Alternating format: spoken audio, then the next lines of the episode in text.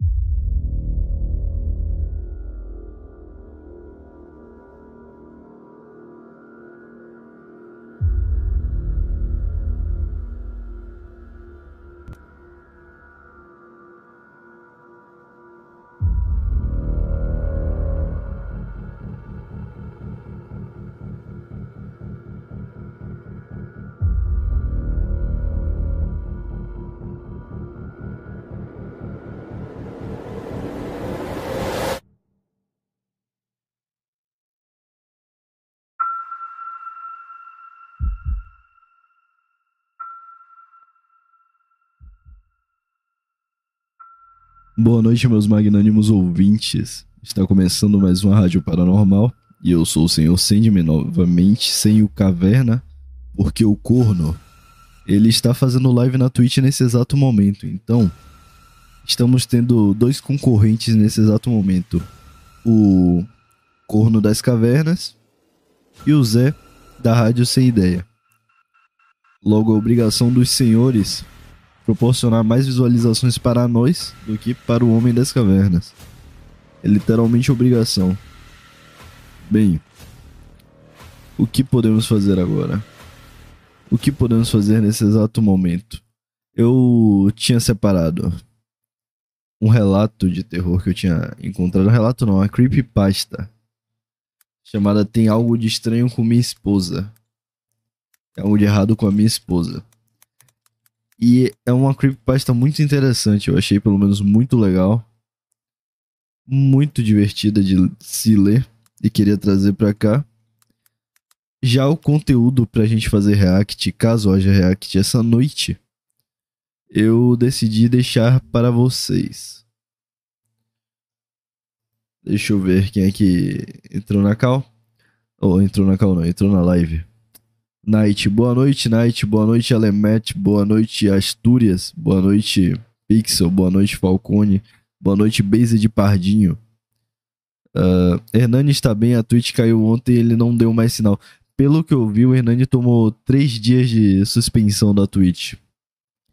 Então vai, ficar três dias sem live do patrão na Twitch por causa da suspensão que ele tomou. Tem o Renato Teves também, essa noite da do caralho. Exatamente, não falta opção para vocês ouvintes. Bem, eu vou esperar. Eu vou esperar dar uma acumulada de gente aqui. Aí eu começo a leitura do, do, do primeiro conto da noite. Bem, o que nós podemos fazer por enquanto?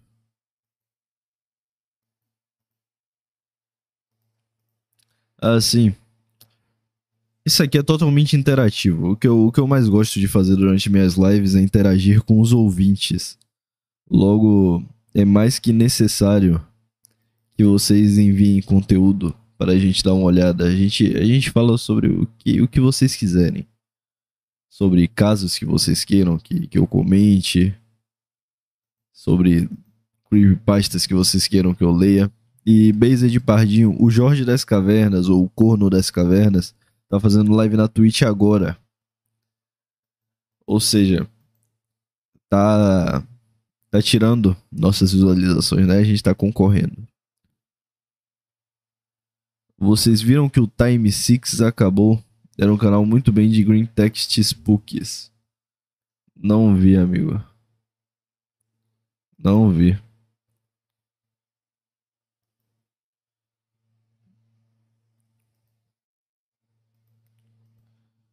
Ok, então eu vou pegar a creepypasta. Vou começar a leitura logo logo. Assim já, já dá uma aquecida na live.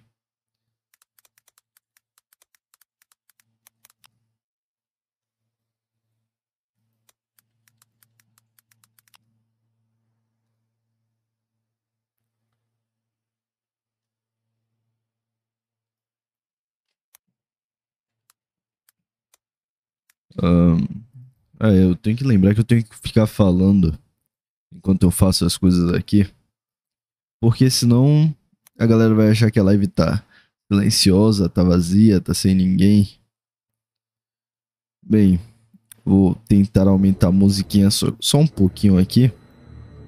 Pra não ficar sem porra nenhuma na live enquanto eu pego a Creepypasta.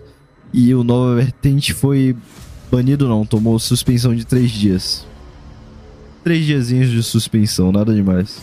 Daqui a pouco se recupera.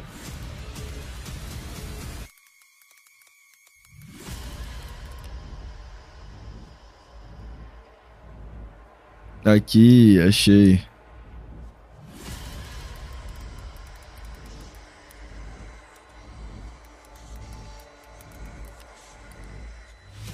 Essa creepypasta aqui é maravilhosa.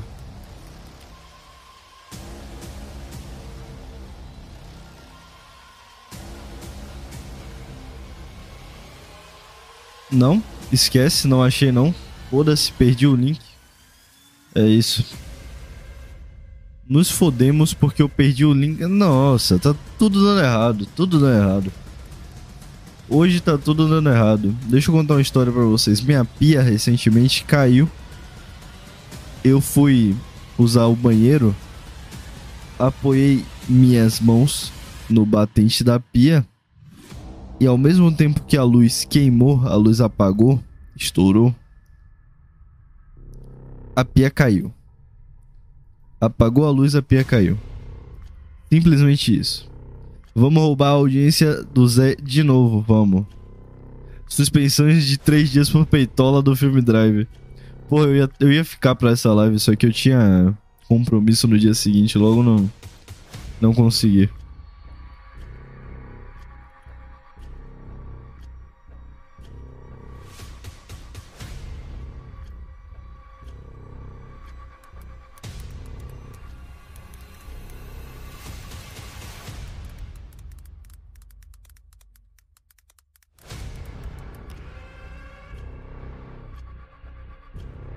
Achei, porra, achei.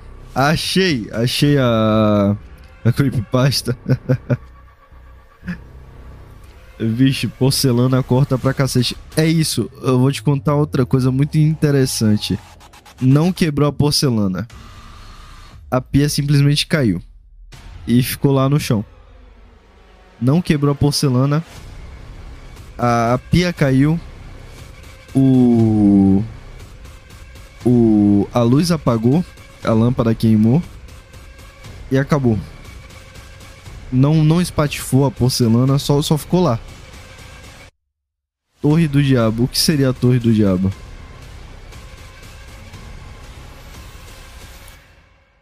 Devil's Tower.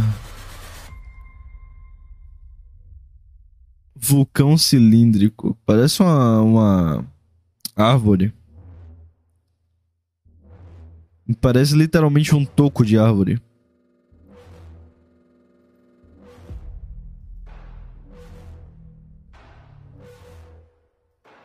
É o coisa ruim, senhor, provavelmente.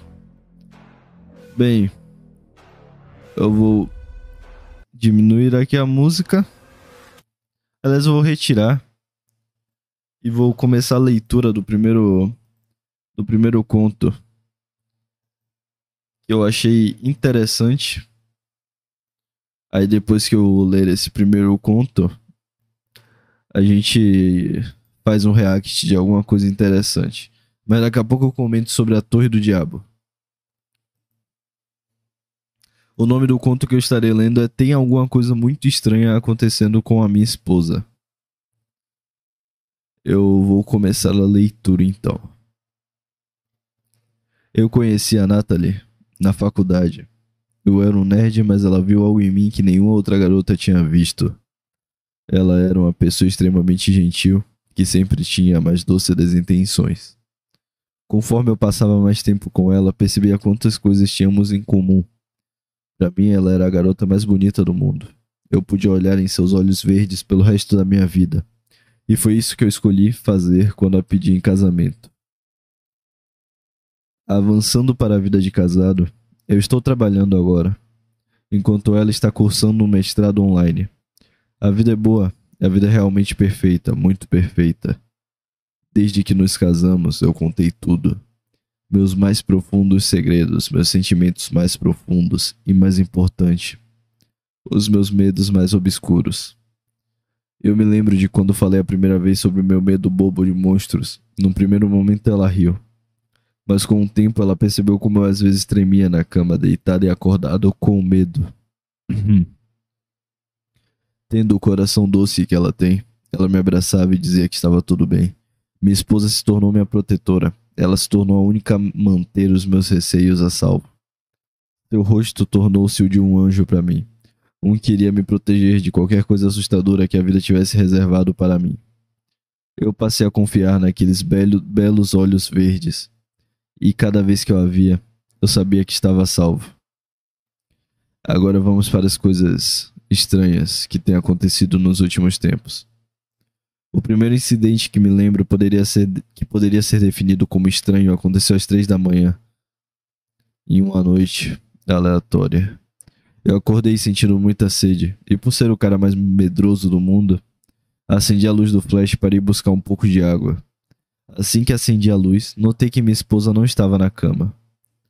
Olhei para o banheiro e a luz estava acesa. Eu podia ouvir a água escorrendo, então eu supus que ela estava lá. Meio sonolento, eu desci as escadas até a cozinha e quase tive um ataque cardíaco quando vi minha esposa encostada em um canto bebendo água. Assim que eu a vi, porém, eu me senti seguro. Ela sorriu para mim enquanto bebia a água do copo. Eu estava muito cansado e murmurei algo sobre o quão quente estava e peguei um pouco de água. Ela continuou a sorrir para mim enquanto eu terminei a minha água e subi as escadas. Enquanto eu caminhava de volta para cima, eu falei que ela deveria voltar para a cama, visto que era tão tarde. Quando eu voltei para o quarto, lá estava ela, dormindo. Este foi o momento em que acordei completamente. Eu podia jurar que ela estava lá embaixo bebendo água. Com medo de voltar lá embaixo, eu acordei e disse o que tinha acontecido. Meio sonolenta, meio chateada, ela me confortou e me disse para voltar para a cama. Na manhã seguinte, ela brincou sobre eu ter tanto medo do escuro que eu a em todos os lugares, como a sua protetora.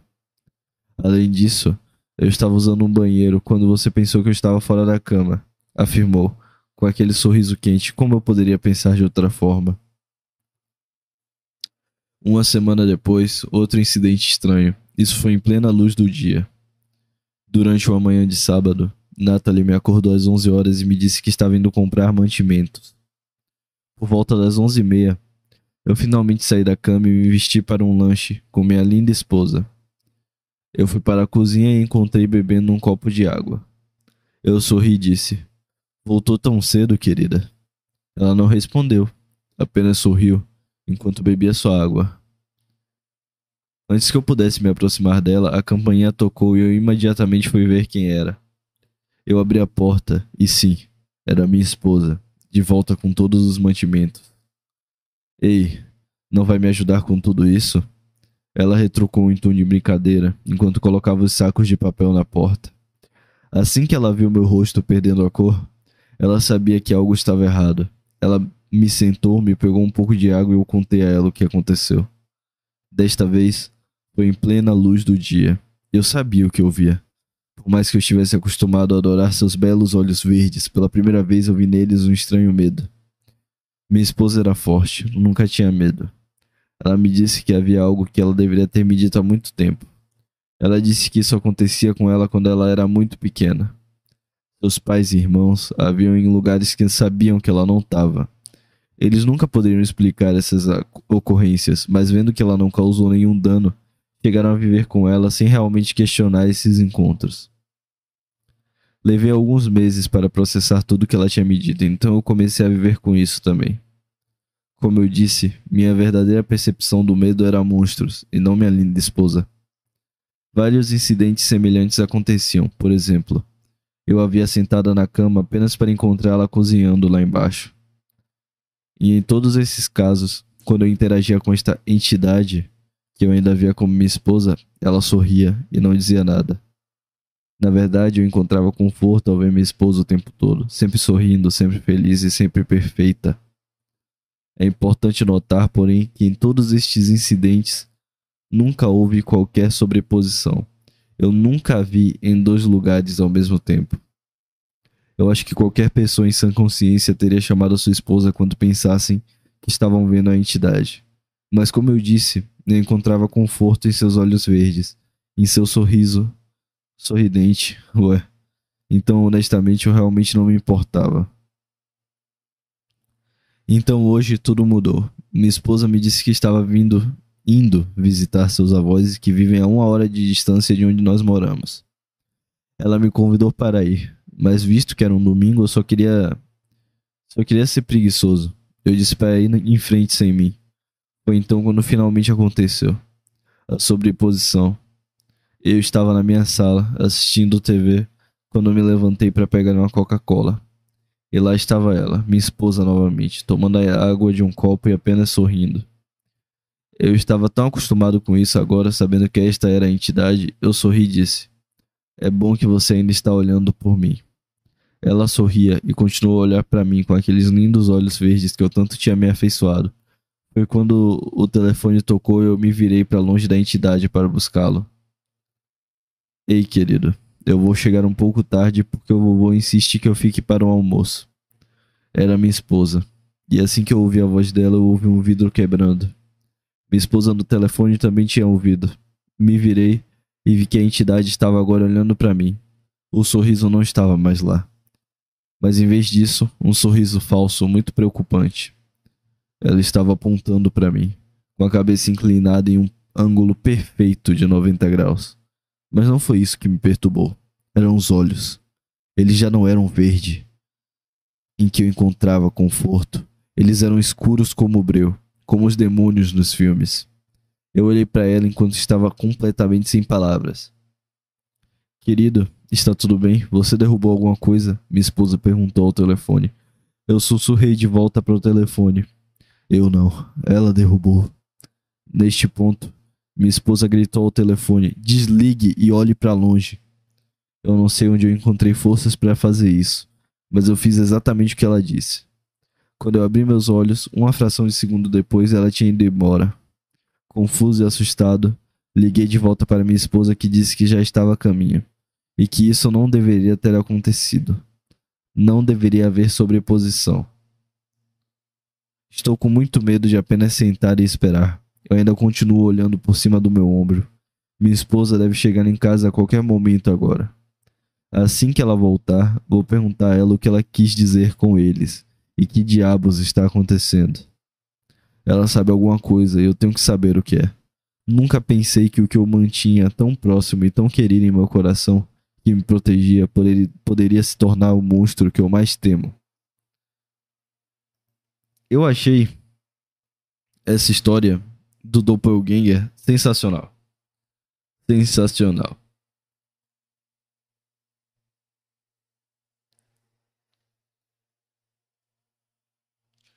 E realmente o cara é muito gado. Muito gado. Mulher fragmentada.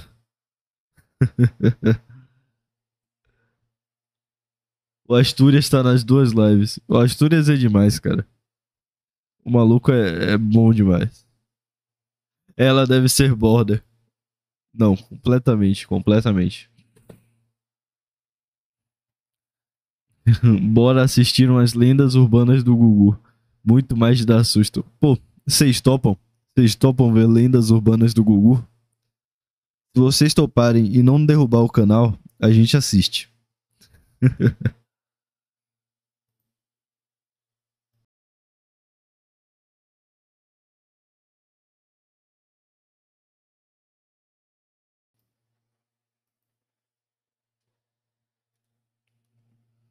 Por enquanto, deixa eu botar aqui meu café.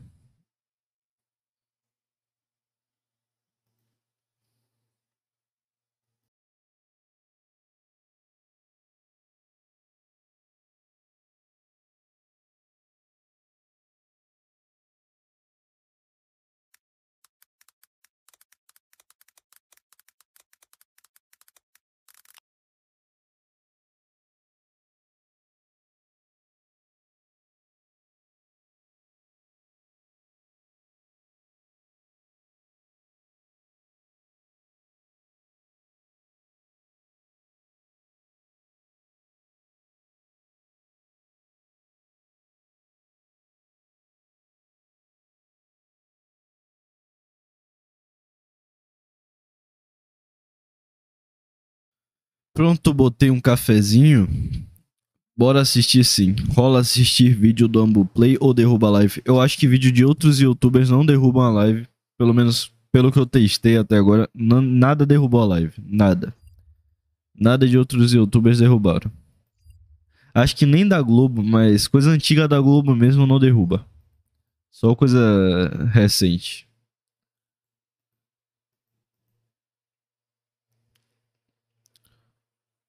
Pô, se vocês toparem, então bora lá.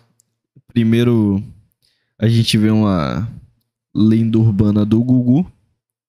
E depois a gente assiste alguma coisa do Ambuplay. Deixa eu botar aqui no navegador. Opa. Aí o Firefox trollou. Ah, não.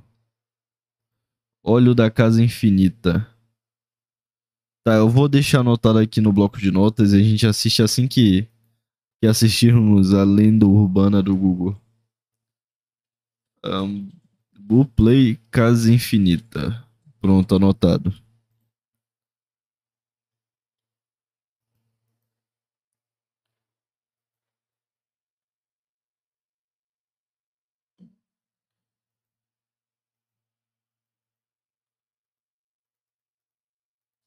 É, o Firefox tá, tá uma merda hoje.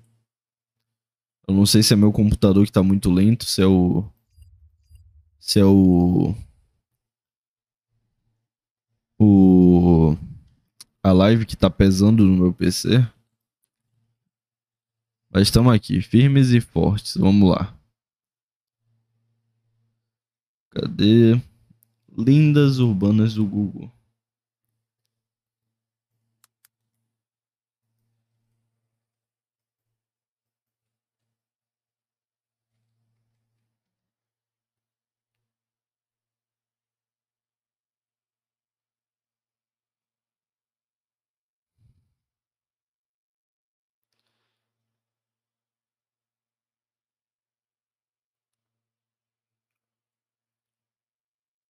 Bora ver o da loira do banheiro. O da loira do banheiro é legal. Justo na live do Epifania. Você vê a live que você quiser, meu amigo. Oi? Oi. Acho que fez a transição. Bora lá. Vocês escolhem aqui. Tem coisa pra caralho pra assistir. Loira do Banheiro, histórias que o povo conta do, do Ratinho. Eu não sei se derruba, Ratinho. SBT eu não sei se derruba. O SBT já é mais arriscado. Pelo menos coisa mais recente assim do SBT eu acho que derruba.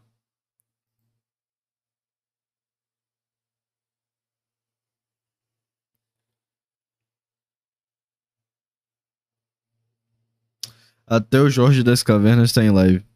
É isso, eu fiquei puto. Porque o cara tá fazendo live no dia que a gente faz live. E ainda nem me chama, nem me convida. Um corno mesmo. Eu acho que essa live não dura muito não, hein. Do jeito que tá. Eu acho que a gente não dura muito. Não, brincadeira. A gente vai manter isso aqui até, até o último ouvinte. Caso Varginha, enfermeira viu a criatura. Relatos 10. Tá. O Jorge Miguel tá, tá insistindo, então. Bora ver logo esse aqui do Humble Play. Se for uma merda, você vai tomar suspensão do, do chat. Porra, 32 minutos, irmão? Pera aí. 32 minutos. Coisa pra caralho.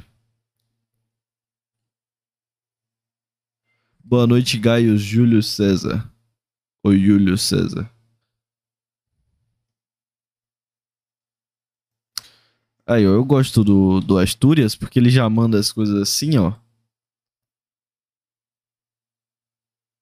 E a gente tá pra enganchar com o tema anterior, da live anterior. Bora ver essa esse vídeo aqui. É o tempo que acumula a gente na live.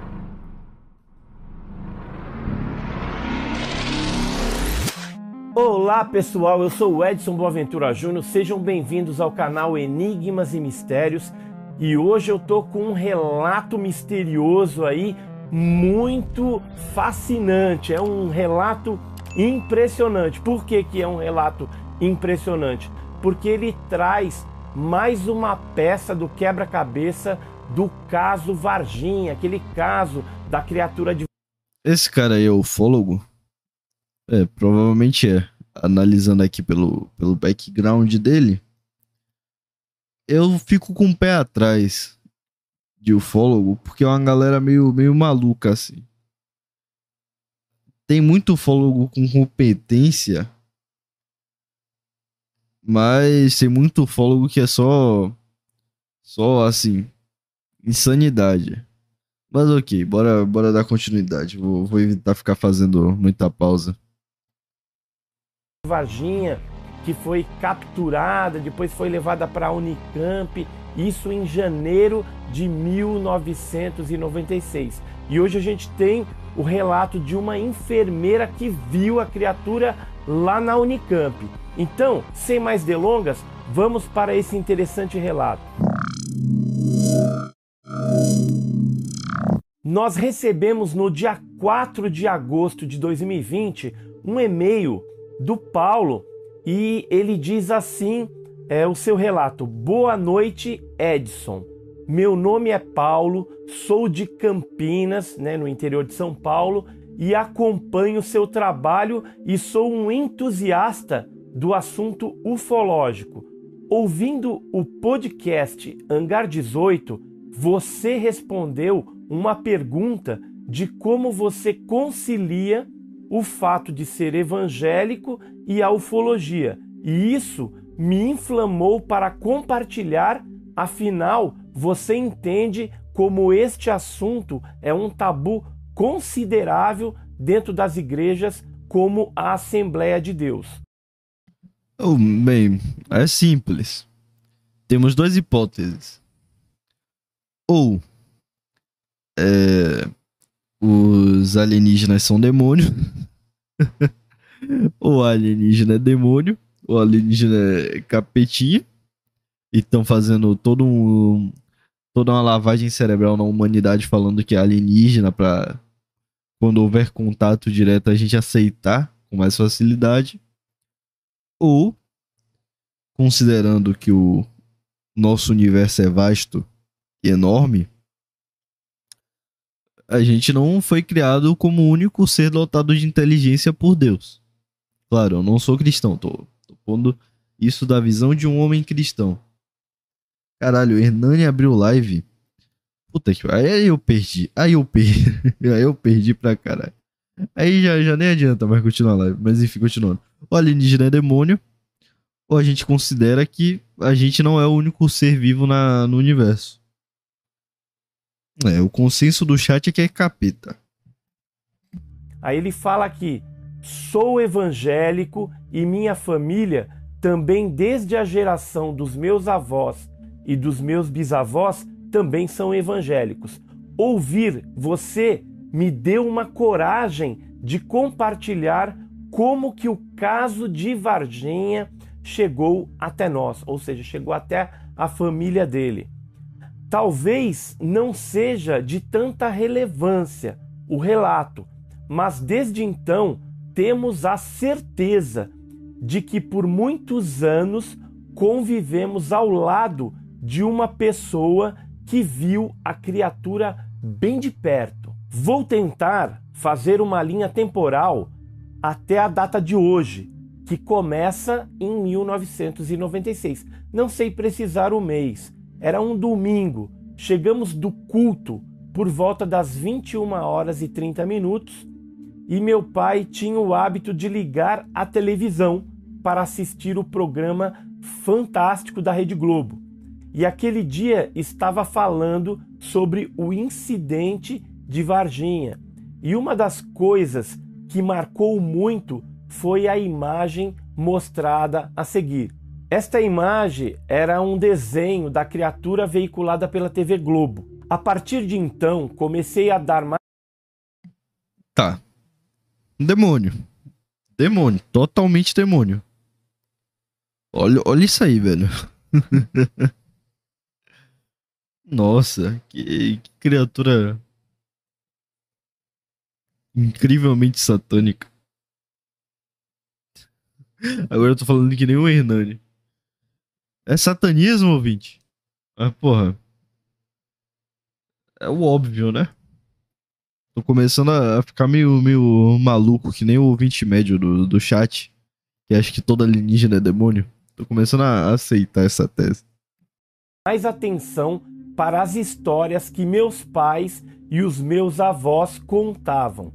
Não vem ao caso no momento entrar em detalhes, mas para ter uma ideia, o meu avô contava que sempre voltavam do serviço na roça, no estado do Mato Grosso do Sul, e pararam na sede da fazenda para tratar do trabalho no dia seguinte.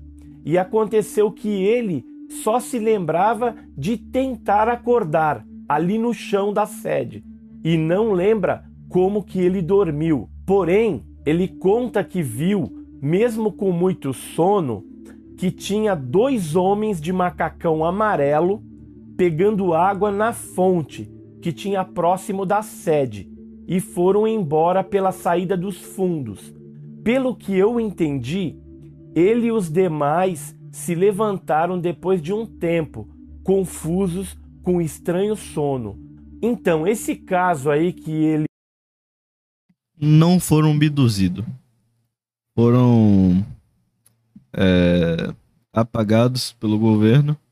Por qual governo? Não sabemos ainda, né? Eu tenho uma tara por acusar tudo o que acontece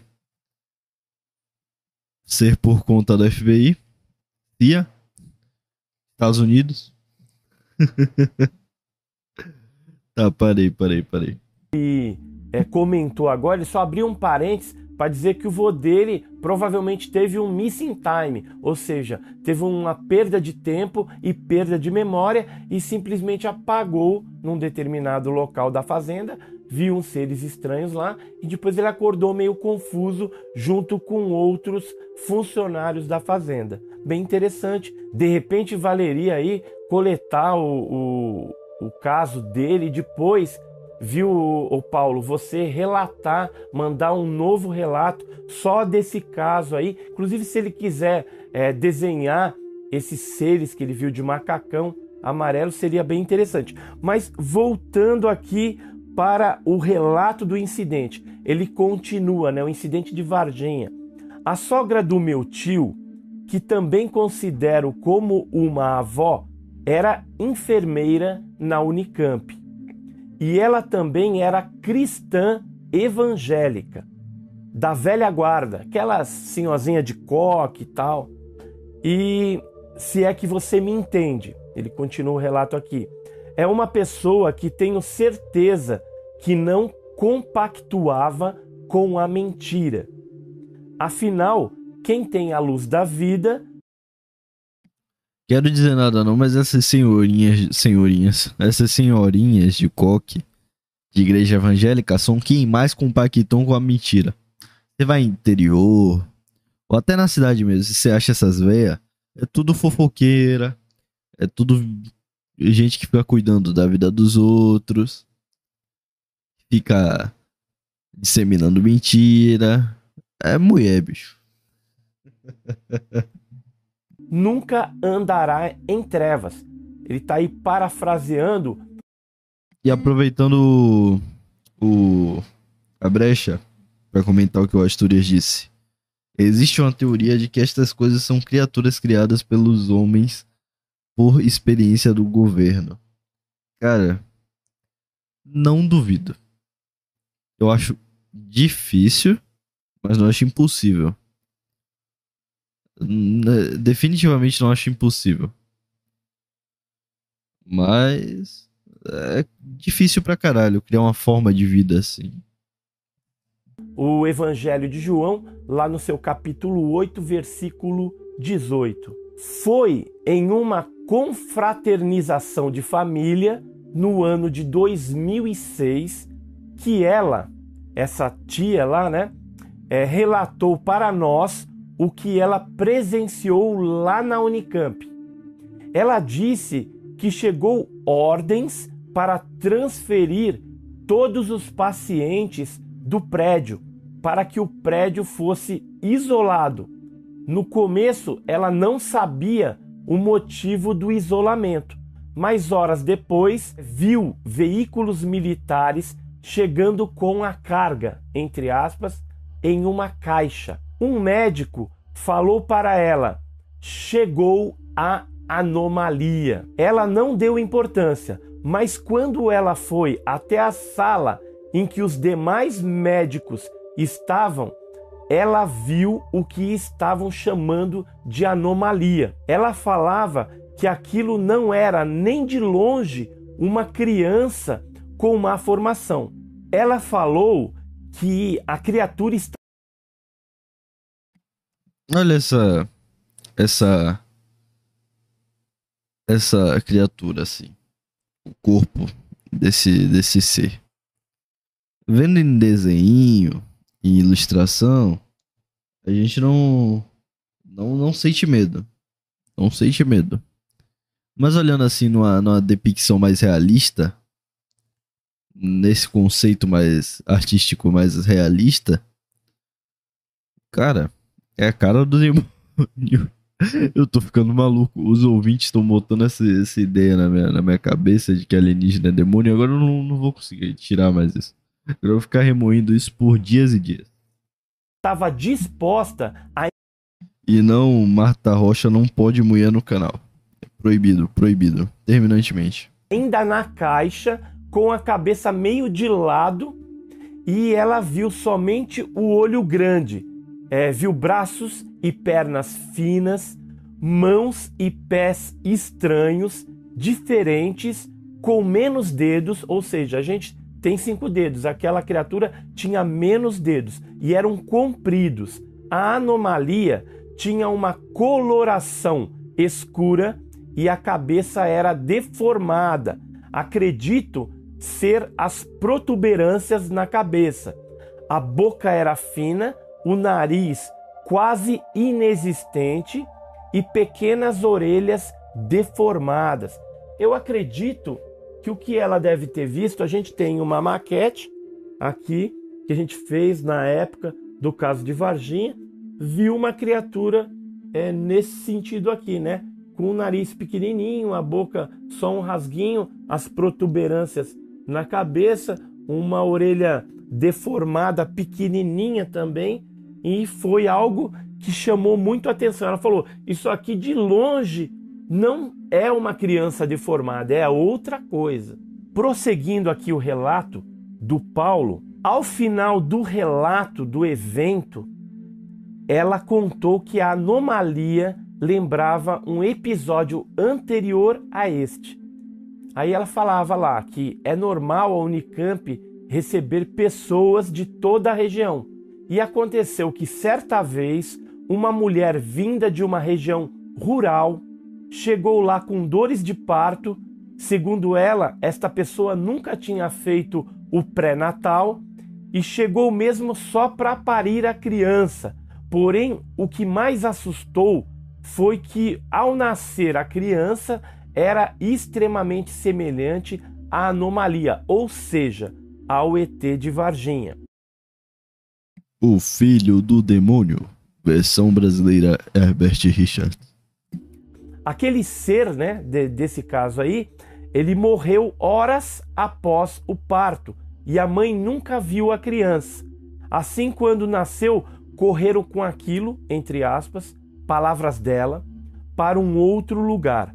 Ao longo desses anos, tenho colecionado histórias de parentes e alguns amigos sobre situações anormais. Porém, esta do incidente de Varginha foi a que mais me marcou, pela sinceridade da pessoa, dos princípios, né, dessa, dessa pessoa da família. É, se não fosse por essa pessoa, talvez eu não acreditasse no fenômeno. Obrigado pelo espaço e que Deus o abençoe. Atenciosamente, Paulo Vieira. É, em outros e-mails trocados posteriormente, o Paulo informou para nós o nome da enfermeira, só que por uma questão de família, ele disse que ela já tinha falecido, inclusive em 2007, e disse que inclusive o Badam Palhares esteve no velório é, dessa pessoa. Né? E o, os motivos de ele não querer expor o nome da enfermeira, embora nós saibamos quem é, checamos inclusive as informações junto à Unicamp, é porque eles comentaram na época sobre o assunto que era para é, manter o sigilo, ou seja, eles recomendaram lá no hospital que ela não contasse nada a ninguém, já que se tratava de um sigilo médico. A mulher pare o demônio, né? Tira a carcaça do diabo de dentro da vagina. E vem com um papinho de sigilo médico, tá na cara que. Com certeza tem alguma coisa a mais aí. Podendo ser governo americano, sempre tem essa chance. A gente sempre tem que apostar em governo americano. Ouvinte, na dúvida, governo americano. Não sabe, não sabe onde tirar governo americano. Acabou. Acabou. É basicamente isso. O governo americano tá por trás de tudo. Tá, qual foi o outro vídeo que tinham mandado a gente reagir? Deixa eu buscar aqui. E caras, eu não, eu não sei, eu acho, eu acho, eu acho muito difícil refutar qualquer caso de, de alienígena, porque tudo é possível quando se trata desse, desse tipo de, de tema. Então, é meio, meio bizarro.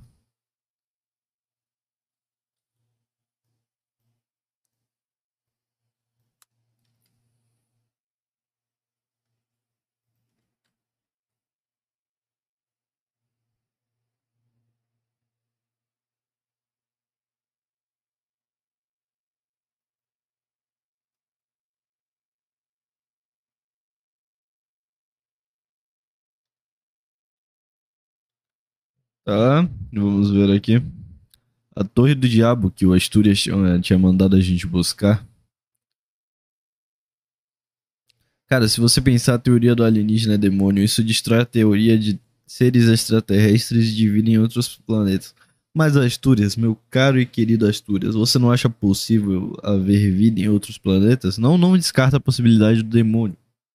Tem, sempre tem possibilidade de ser o demônio, sempre inegavelmente, indubitavelmente, sempre tem possibilidade de ser o demônio. Mas você não acha possível também ser um, alienígena, ter vida em outros planetas? Igor Machado, a mulher deu a Varginha pro ET. Muito bom. Filho do blusão. É coisa da CIA. Sempre é coisa da CIA, sempre.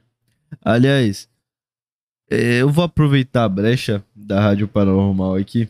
Esse assunto não é tão paranormal, mas acho que vale a pena ser comentado já que a gente tocou no, no assunto de CIA. Não sei se vocês estão sabendo, mas houveram dois atentados recentemente nos Estados Unidos atentados à arma contra inocentes, dois, dois tiroteios em massa Mataram 10 no primeiro, em Buffalo, uns 13 dias atrás, eu acho. E. Mataram 19 crianças nesse mais recente, de anteontem. Deixe-me contar uma coisa interessante para vocês ouvintes. Os dois assassinos desses dois casos estavam no mesmo servidor do Discord. E esses dois casos esses dois assassinos tiveram contato com o mesmo agente do FBI. Agente do FBI não, agente da CIA. Os dois. Os dois tiveram contato com esse ex-agente da CIA. E aí, ouvinte, você acha que, que a CIA tá por trás do, dos mass shootings, dos massacres que, é, que tem nos Estados Unidos? Só, só tô puxando um papo mais. mais conspiratório conspiratório, conspiracional, sei lá. Pra poder movimentar aí o chat, mas é basicamente isso. Eu acho, acho interessante de se cogitar.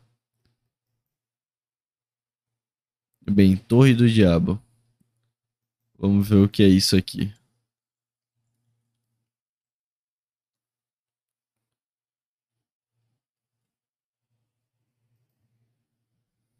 A CIA é o Deep State.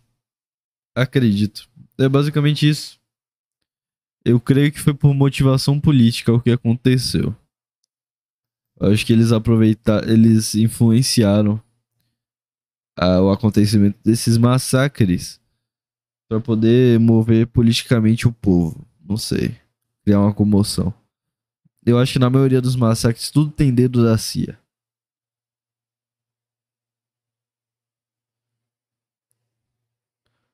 Yodes Miguel. Oh, assiste o Casa Sem Fim do Ambuplay. Eu já, eu vou ver isso, eu vou deixar isso aí pro, lá um, para ser um dos últimos vídeos. Porque é longo, muito longo, muito extenso. E aqui diante de vocês, ouvintes, está a Torre do Diabo, em Wyoming. Wyoming? Não sei se é assim que fala. E honestamente parece uma árvore. Olhando assim, essa formação rochosa parece uma árvore. Uma árvore gigante. Não tem uma teoria da conspiração que antes o mundo era era era tomado de gigantes. Antes quem vivia no mundo eram gigantes e as árvores também eram enormes, alguma coisa assim. Eu sou meio leigo nesse, nesse, nessa teoria em si.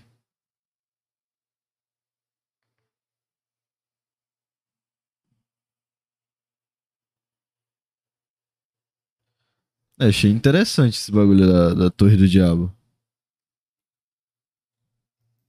Deixa eu ver. Devil's Tower, Giant Tree. Será possível? Será?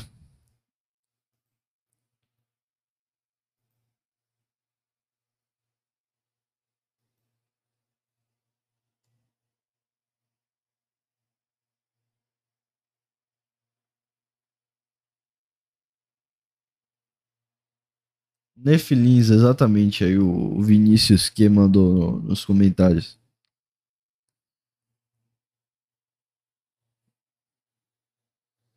Eu não sei. Eu nunca, nunca parei para pesquisar em extenso sobre Nefilins. Ah, é.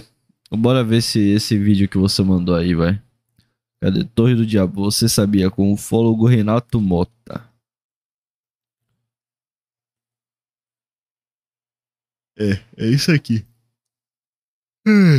Sono, deixa eu dar mais uma golada do café. Enquanto já põe Olá, pra seja tocar. bem-vindo, amigo internet. Peraí, peraí, peraí. Olha a cara desse homem. Olha a cara desse homem. Não querendo julgar, mas já julgando. A a galera da, da ufologia poderia ter uma apresentação mais amigável, né? Uma abordagem mais, mais chique. Pra não espantar todo mundo que, que esbarra neles. Porra, velho. Não é muito atraente, não. A pessoa já sente vontade de sair do vídeo. Mas ok. Ok. Bora dar uma chance pra esse, esse cara com cara de mongol. internauta, seja bem-vinda. Eu sou o Fólogo Renato Mota, aqui do canal Ufologia Mistérios. Hoje quero falar pra vocês de algo que é realmente muito interessante. Se você já assistiu o filme Contatos Imediatos do Terceiro Grau, aquela montanha que ficou muito famosa, vocês sabiam que aquela montanha realmente existe? Quer saber mais sobre ela? Então você vai saber agora sobre a Torre do Diabo aqui no quadro Realmente existe? Você sabia e mistérios? Tá, eu vou dar o crédito pra esse cara, já que ele narrou a própria introdução do canal dele. Parabéns.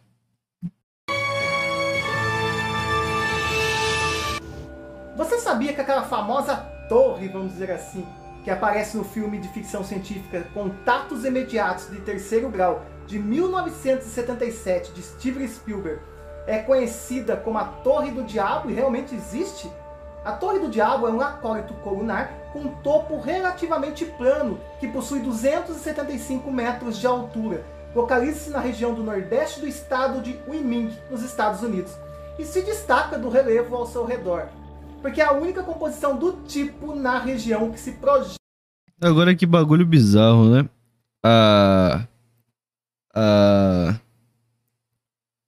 Formação rochosa, rochosa do lugar é toda de uma forma.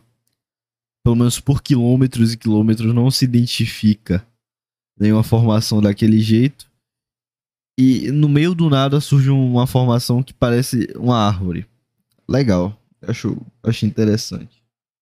Projeta do solo. A Devil's Tower, ou a Torre do Diabo, ela tem mais de 386 metros de altura e reina sozinha por uma planície de 1559 metros acima do nível do mar e está localizada perto do rio Belfort, na região nordeste dos estados de Wyoming dos Estados Unidos.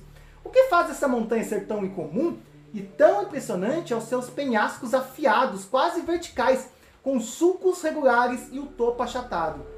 O nome Torre do Diabo foi dado em 1875. Olha essa porra. Quadricular.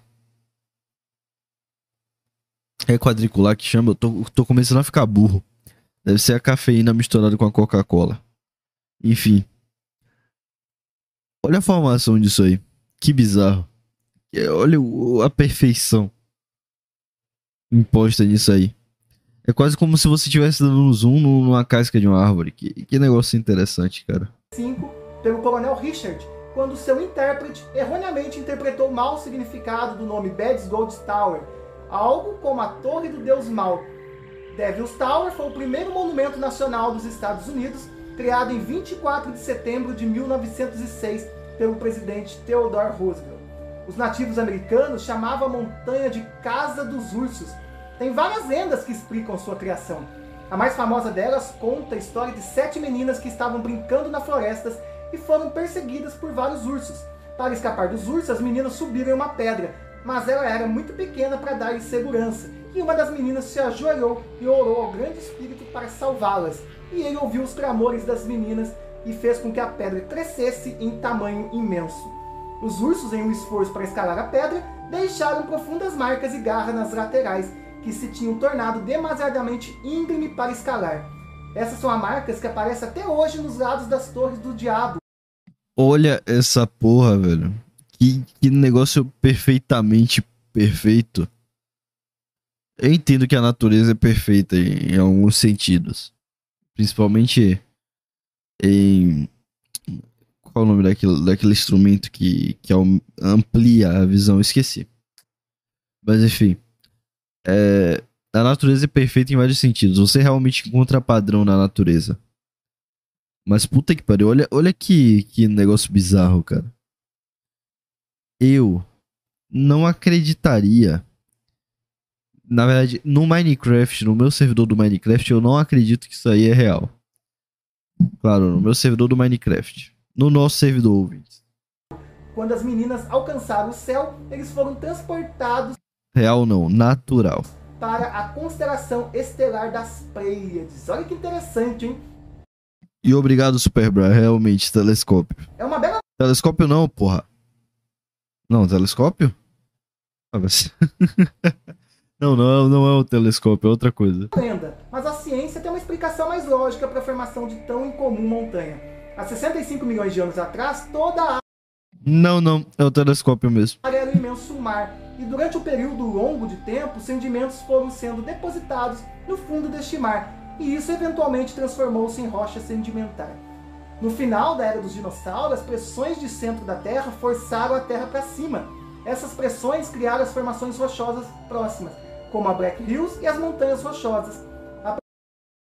Microscópio, obrigado, obrigado, microscópio, finalmente. Pressão também formou a rocha fundida em direção à superfície no local onde a torre está agora, que provavelmente é o resto de um antigo vulcão que acabou somente se erguendo, mas não explodindo, virando uma intrusão, onde as massas de magma solidificaram nas profundidades, antes de atingir a superfície terrestre. Mas essa teoria gera muita discussão entre geólogos, e muitos discordam das atuais explicações, quando a formação da rocha fazendo da Torre do Diabo uma eterna polêmica. E após aparecer no filme Contatos Imediatos do Terceiro Grau, tornou-se referência aos fãs ávidos por UFOs e vida extraterrestres, e eles acreditam que o topo da pedra seria uma plataforma de discos voadores. Sendo aeroporto de extraterrestres ou não, a verdade é que a montanha recebe mais de 400 mil visitantes por ano em todo o mundo. Isso é realmente muito incrível, né? Nossa, eu até. Eu não aguento sua cara, rapaz. Desculpe, Renato Mota, mas. Puta que pariu. Eu não, não aguento sua cara. Olha, olha que cara de, de, de Jorge, velho.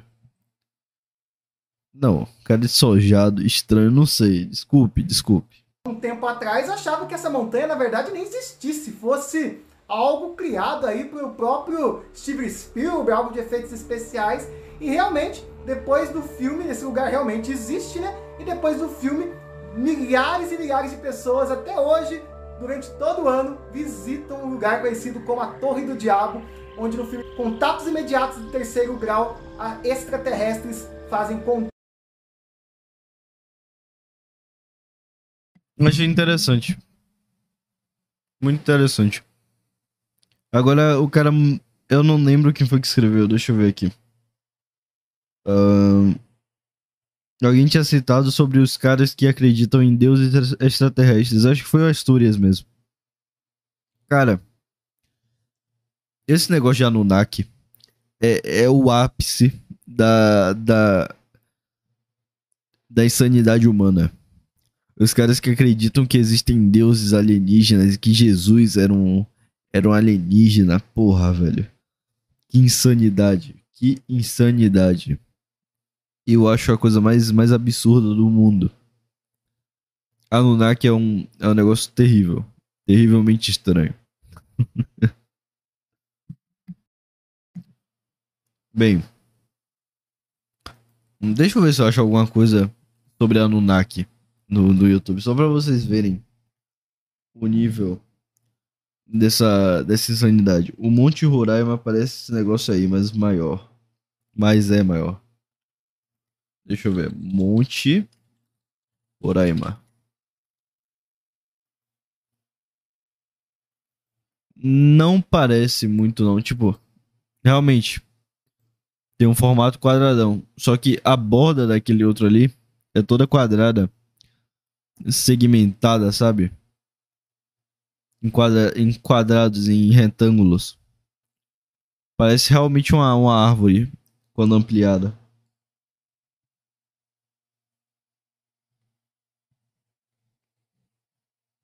Isso é demônio. Ah, dá que é demônio.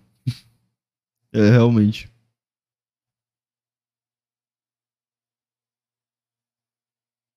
No Prometeus, o deus Anunnaki morre na água e gera vida. Bizarro. Esse negócio de Anunnaki é muito bizarro, cara. Por que do nada Ark Survival? Porra, eu quero ver os alienígenas. Eu odeio coisa do History. Porque é coisa vinda deles. Deles. Do povo do nariz grande. Mas. Só pra, só pra gente ter uma referência interessante aqui dos Anunnakis, vale, vale a pena. Vale a pena dar uma olhada. Aliás, não, tem, tem outro vídeo aqui. Eu quero discutir isso com vocês, ouvintes. Anunnakis. Demônio ou demônio? Só tem essas duas, duas possibilidades. Mas.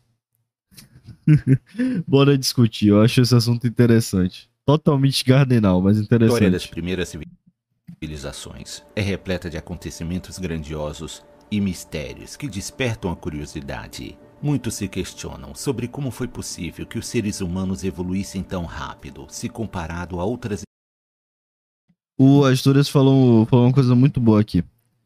É, muita teoria de extraterrestre realmente é cortina de fumaça sobre é, esse tema em geral.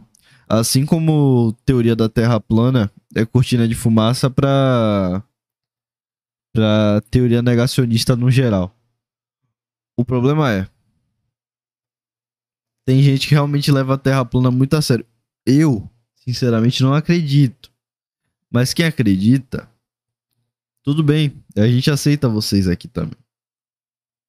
Espécies que já habitavam nosso planeta. Os povos antigos buscavam, por meio de suas crenças religiosas, oferecer respostas sobre a criação do mundo e a estranha capacidade criativa da humanidade. Alguns acreditam que talvez a resposta para este dilema possa ser encontrada nos textos escritos por aquela que foi a primeira civilização organizada da história, os Sumérios. A civilização suméria surgiu na Mesopotâmia por volta do ano 4500 a.C Wesley Lima, o homem não foi à lua. Não. Hum, não. Pelo menos não, não em primeiro momento.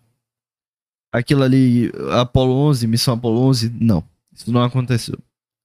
Eu discordo de Terra plana, mas concordo nesse quesito. Não aconteceu Apolo 11.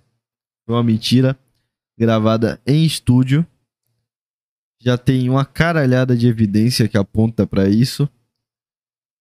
Eu acho que Apolo 11 é totalmente, sei lá, insanidade. Mas pode ser que tenha um, realmente que o homem realmente tenha chegado à Lua posteriormente.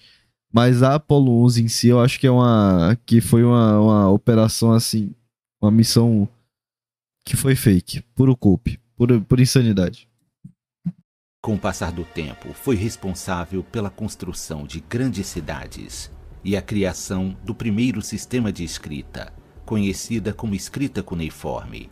Durante escavações arqueológicas realizadas no Iraque no ano 1849, foram encontradas 14 placas de argila com escritas sumérias. E a tradução dos textos revelou uma das histórias mais fantásticas de todos os tempos: a história dos deuses Anunnakis. De acordo com os manuscritos sumérios, existe um planeta nos confins do sistema solar chamado Nibiru, que a cada 3.600 anos entra em uma órbita próxima ao planeta Terra. Os sumérios já tinham conhecimento de que a galáxia não era só isso aqui. Que existia uma coisa, um planeta, um planeta longe do planeta Terra. Tá. Legal. Sumérios. Nibiru era o planeta natal dos Anunnakis, que estavam passando dificuldades, pois o clima e a atmosfera do planeta estavam mudando rapidamente, tornando difícil a produção de alimentos e pondo em risco a sobrevivência daquele povo. Seria então necessário o uso de tecnologia, alquimia e magia para reverter essa situação. E para isso, precisariam de uma grande quantidade de ouro, já que o metal possui propriedades purificadoras, capazes de resistir até mesmo à radiação cósmica.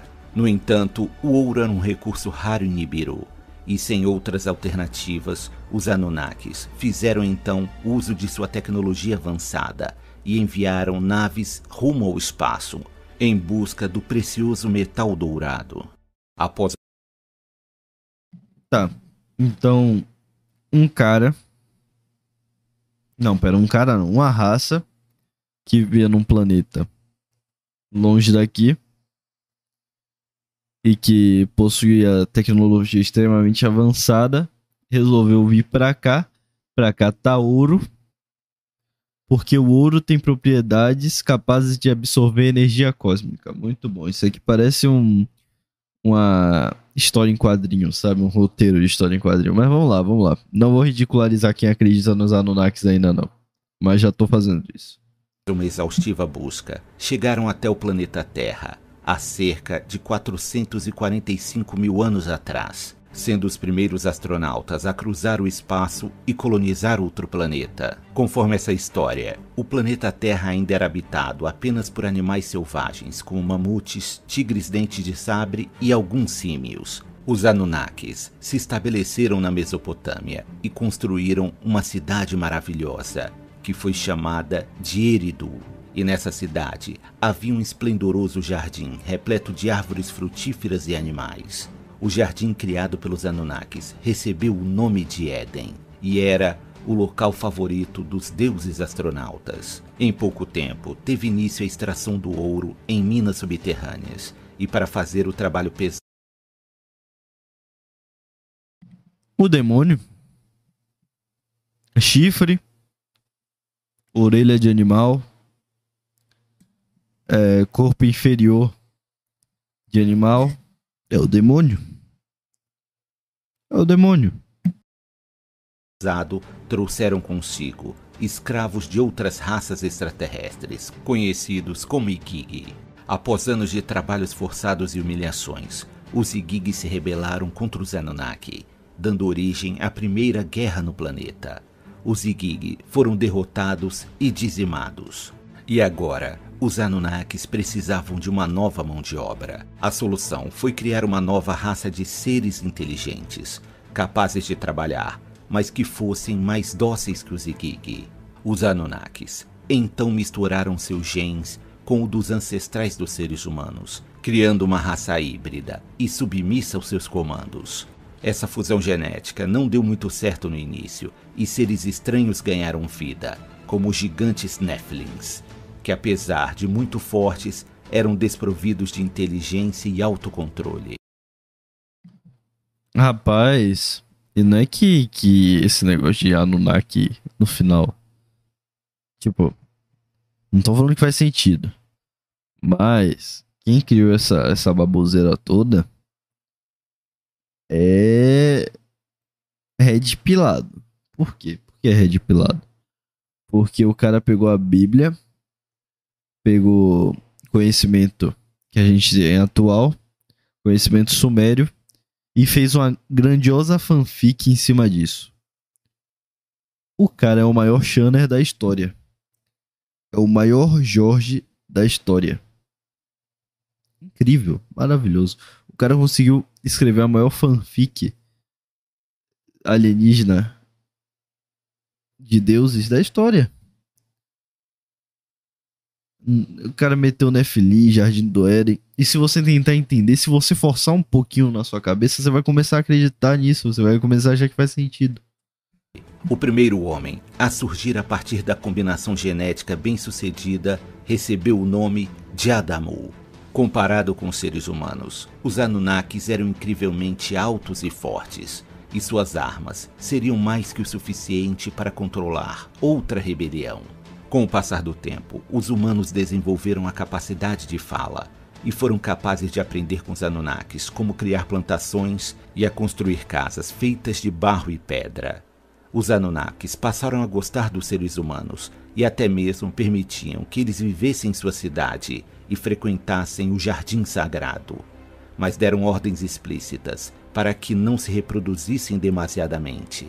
Contra a vontade dos deuses, os seres humanos passaram a procriar rapidamente, o que causou uma superpopulação na cidade. Foi exatamente isso que eu falei, Astúrias. Ele, ele pegou uns fatos pegou umas red pills e umas coisas que só quem tá de fora da Matrix consegue conceber. Encheu de, de mentira. Encheu de mentira, não. Fez uma fanfic em cima.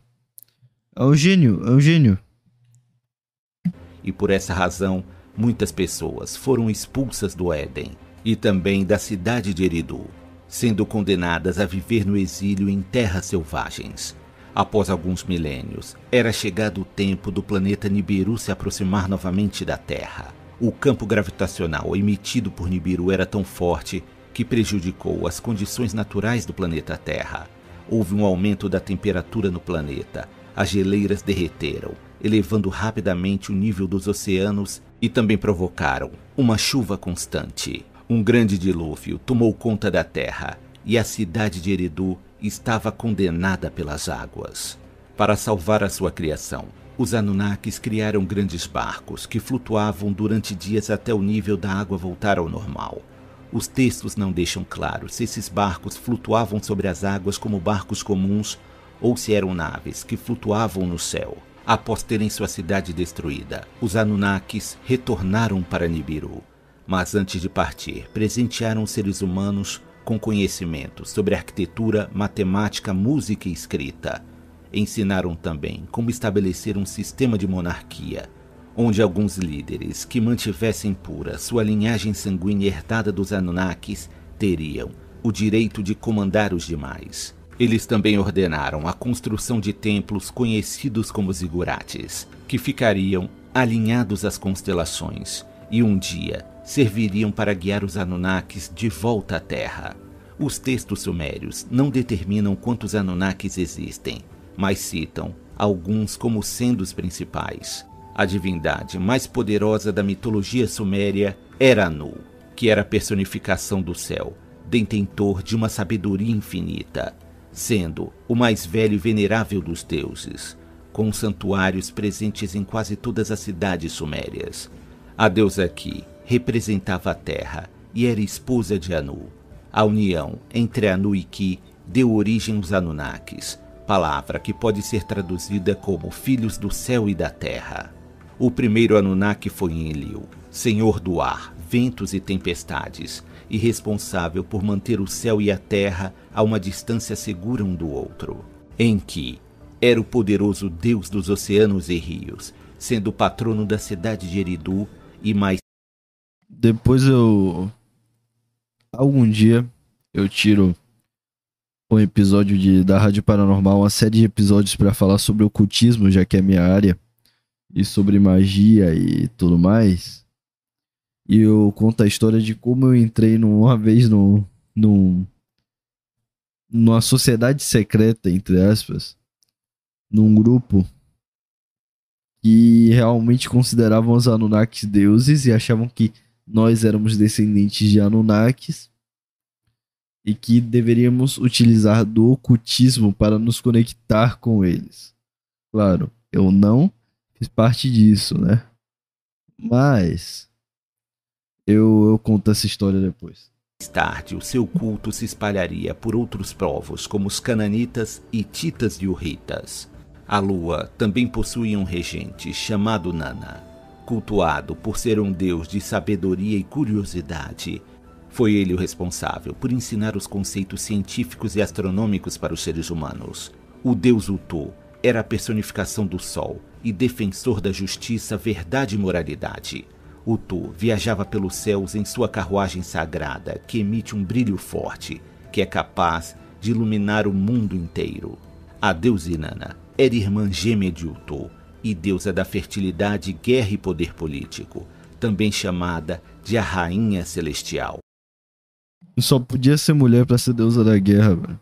Só podia ser mulher, gerando conflito desde a Suméria. E uma das deusas mais cultuadas da mesma. Ishtar. Ishtar. Quem, quem, quem não conhece Ishtar? Esse nome, esse nome para todo mundo que é, que é da bolha mais, mais paranormal do, do negócio, sabe que é Ishtar. Mesopotâmia, sendo adotada por acádios babilônios assírios sob o nome de Star. O culto aos Anunnakis foi compartilhado por muitos povos mesopotâmicos, recebendo novas histórias e divindades com o avanço das eras, mas sempre mantendo uma essência incrivelmente bem detalhada. A história dos Anunnakis, escrita pelos Sumérios, está repleta de referências científicas e astronômicas muito avançadas para a época em que foram escritas.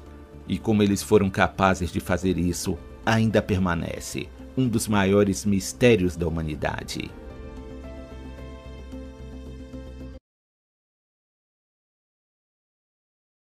É isso. Anunnakis. Tá aí coisa mais, mais insana do mundo. Honestamente, não acredito.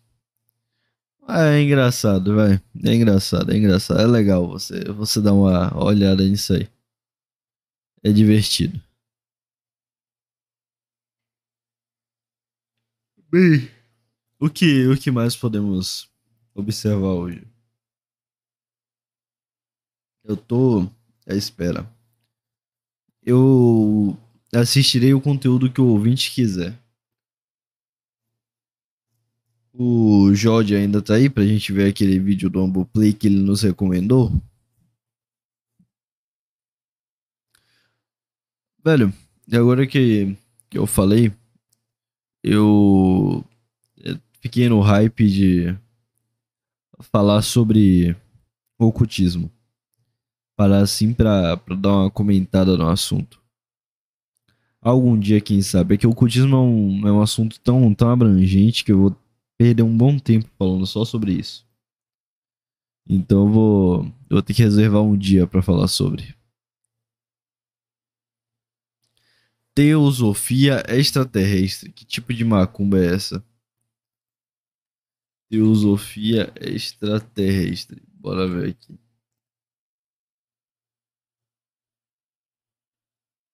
Não, isso não é possível. Deve ser bait, é puro meme. Puro meme. Puro meme.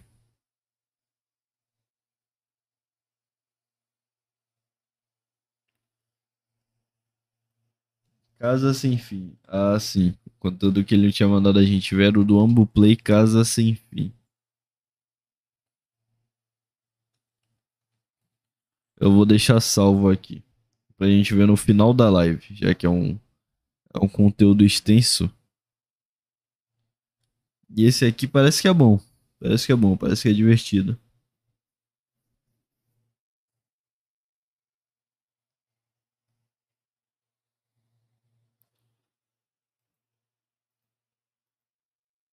Tá, deixa eu dar uma olhada aqui nas coisas. Será que vale a pena? Não, não vale a pena ainda. Não vale a pena ainda falar sobre sobre sobre ocultismo. Não, não agora. Eu estou afetado pelo sono. Nem o café com, com Coca-Cola ajudou aqui. Então não vale a pena falar de ocultismo ainda.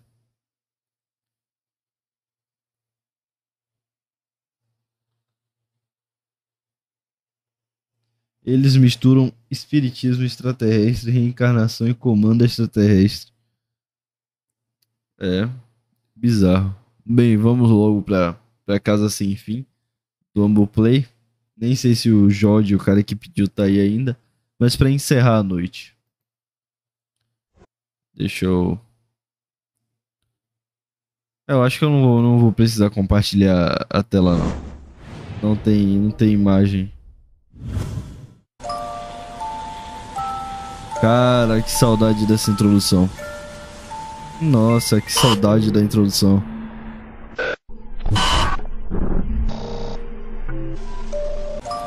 Olá, minhas crianças. Como tem passado? Tenho dormido bem à noite? Estamos aqui para uma creepypasta fantástica, uma das melhores já feitas neste canal. A Casa Sem Fim. Deixe-me começar dizendo que Peter Terry era um viciado em heroína. Nós éramos amigos na faculdade e continuamos sendo após eu ter me formado. Note que eu disse eu. Ele largou depois de dois anos mal feitos. Depois que eu me mudei do dormitório para um pequeno apartamento, não via Peter com muita frequência. Nós costumávamos conversar online às vezes. Houve um tempo que ele não ficou online por cinco semanas seguidas. Eu não estava preocupado. Ele era um notável viciado em cocaína e drogas em geral. Então eu assumi que ele apenas parou de se importar. Mas então uma noite eu o vi entrando. Antes que eu pudesse começar uma conversa, ele me mandou uma mensagem. David, cara, nós precisamos conversar. Foi quando ele me disse sobre a casa sem fim. Ela tinha esse nome pois ninguém nunca alcançou a saída. Era bizarro. As regras eram bem simples e clichês, como sempre. Chegue na saída final e você ganha 500 dólares. Nove cômodos no total. A casa estava localizada fora da cidade, aproximadamente 7 quilômetros da minha casa. Aparentemente ele tentou e falhou. Ele era um viciado em heroína, sabe-se lá mais o que. Então eu imaginei que as drogas tinham feito ele se cagar todo por causa de um fantasma de papel, essas coisas vagabundas. Ele me disse que seria demais para qualquer um, que não era normal. Eu não acreditei nele, porque eu deveria. Eu disse a ele que iria checar isso na outra noite, e não importa o quanto ele tentasse me fazer não ir. 500 dólares soava bom demais para ser verdade. Eu precisava tentar. Então fui na noite seguinte. Isso que vocês irão ouvir agora é o que aconteceu. Rapidão, perdoem minha interrupção, mas vocês querem que eu leia ou que eu mantenha o, o áudio do Ambu? Porque eu achei a Creepypasta aqui e caso vocês queiram, eu consiga, eu consigo aqui dar uma lida. Mas vou, vou manter o áudio do Ambu por enquanto. Meu coração desacelerou. Então eu soltei um suspiro aliviado assim que entrei. O cômodo parecia como uma entrada de um hotel normal decorada para o Halloween. Um sinal foi colocado no lugar onde deveria ter um funcionário. Cilia, quarto 1 um por aqui. Mais oito a seguir. Alcance o final e você vence. Então eu ri. Aquilo era ridículo. É claro que eu vou conseguir. Então eu fui para a primeira porta. A primeira área era quase cômica. A decoração lembrava o corredor de um Halloween de um Kmart cheia de fantasmas de lençol e zumbis robóticos, que soltavam um grunhido estático quando você passava. No outro lado tinha uma saída, a única porta além da qual eu entrei. Passei através das falsas teias de aranha e fui para o segundo quarto, achando tudo aquilo muito ridículo. Fui recebido por uma névoa assim que abri a porta do segundo quarto. O quarto definitivamente apostou alto nos termos de tecnologia. Não havia apenas uma máquina de fumaça, mais morcegos pendurados no teto e girando em círculo. Assustador, confesso. Eles pareciam ter algum lugar da sala uma trilha sonora em loop de Halloween que qualquer um encontre em uma loja de 99. Porém, eu não vi nenhum rádio. Mas imaginei que eles teriam utilizado outro tipo de sistema de som. Eu pisei em cima de algum rato de brinquedo com a rodinha e andei com o peito inchado para a próxima área. Eu alcancei a maçaneta e meu coração parou. Por algum motivo, eu não queria abrir essa porta. O sentimento de medo bateu tão forte que eu mal conseguia pensar. A lógica voltou depois de alguns momentos aterrorizantes. Então, eu tomei coragem, respirei fundo e abri a porta. No terceiro quarto foi quando as coisas começaram a mudar. À primeira vista, parecia como um quarto normal. Havia uma cadeira no meio do quarto com um piso de madeira. Uma lâmpada no canto fazia o péssimo trabalho de iluminar e lançava algumas sombras sobre o chão e as paredes. Esse era o problema: sombras, plural. Com a exceção da cadeira, havia apenas mais algumas. Eu mal tinha entrado e já estava apavorado. Foi naquele momento que eu soube que algo não estava certo, e nem sequer pensava quando automaticamente tentei abrir a porta por qual eu vim. Estava trancada pelo outro lado. Isso acabou me deixando atormentado. Alguém estava trancando as portas conforme eu progredia. O porquê daquilo? Não havia como. Eu teria ouvido. Seria uma trava mecânica que fechava automaticamente? Eu não sei. Mas eu estava muito assustador para pensar. Eu me voltei para o quarto e as sombras tinham sumido. A sombra da cadeira, porém, permaneceu. Mas as outras se foram. Comecei a andar lentamente. Eu costumava alucinar quando era criança, então eu concluí que as sombras eram produto da minha imaginação. Comecei a me sentir melhor assim quando fui para o meio da sala. Olhei para baixo enquanto andava, e foi aí que vi. A minha sombra não estava lá. Eu não tive tempo para gritar. Corri o mais rápido que pude para outra porta e me atirei sem pensar no próximo quarto. O quarto cômodo, porém, foi o mais perturbador. Assim que eu fechei a porta, toda a luz pareceu ser sugada para fora daquele local e colocada no quarto anterior. Eu fiquei ali, rodeado pela escuridão, e não conseguia me mexer. Não tenho medo do escuro e nunca tive, mas eu estava absolutamente aterrorizado. Toda a minha visão tinha me deixado. E eu ergui minha mão na frente do meu rosto e eu não consegui saber o que está ali e o que teria ali. O que tem ali, eu nunca vou saber. Nunca seria capaz de contar. Não conseguia ouvir nada, estava um silêncio mortal. Estou desesperado nesse momento. Quando você está numa sala prova de som, ainda é capaz de ouvir sua própria respiração, você consegue ouvir si mesmo estando vivo. Eu não podia. Comecei a tropeçar depois de alguns momentos. A única coisa que eu podia sentir era o meu coração batendo rapidamente. Não havia nenhuma porta à vista. Eu não tinha nem sequer certeza se havia uma porta mesmo. Meu Deus, o que era aquilo? O silêncio foi quebrado por um zumbido vindo de baixo. Senti algo atrás de mim. Virei-me bruscamente, mas mal conseguia mover o meu nariz mas eu sabia que era lá, independentemente do quão escuro estava, eu sabia que tinha algo lá. O zumbido ficou cada vez mais alto, mais perto, parecia me cercar, mas eu sabia que o que quer que estivesse causando barulho estava na minha frente, se aproximando. Dei um passo para trás e eu nunca tinha sentido esse tipo de medo. Eu realmente não consigo descrever o que era aquilo. Não estava nem com medo de morrer, mas sim do modo que isso ia acontecer. Tinha medo do que a coisa reservava para mim. Então as luzes piscaram por menos de um segundo e eu vi. Eu vi algo lá. mas eu não sei se eu vi ou se eu realmente tinha visto. Meu quarto estava novamente mergulhado na escuridão, e o zumbido era agora um guincho selvagem. Algo muito estranho. Eu gritei em protesto. Não consegui ouvir o barulho por mais um maldito minuto. Eu corri para trás, longe do barulho, e comecei a procurar a maçaneta. Me virei e caí dentro do quarto 5. Antes de escrever o quarto 5, você deve entender algo. Eu não sou um viciado. Nunca tive histórias de abuso de drogas ou qualquer tipo de psicose, além da alucinação na minha infância que eu já mencionei. E elas eram apenas quando eu estava realmente cansado ou tinha acabado de acordar. Eu entrei na casa sem fim, limpo. Totalmente limpo. Depois de cair do quarto anterior, minha visão do quinto quarto foi de costas, olhando para o teto. O que eu vi não me assustou, apenas me surpreendeu. Árvores tinham crescido no quarto e se erguiam acima da minha cabeça. O teto desse quarto era mais alto do que os outros, o que me fez pensar que eu estava no centro da casa. Me levantei do chão, me limpei e olhei ao redor. Era definitivamente o maior quarto de todos. Eu sequer conseguia ver a porta de onde eu estava indo. Os vários arbustos e árvores devem ter bloqueado a minha linha de visão da saída. Nesse momento, eu notei que para os quartos estavam ficando cada vez mais assustadores. Mas esse era um paraíso em comparação ao último. Também assumi que o quarto que estava escuro acabou ficando lá.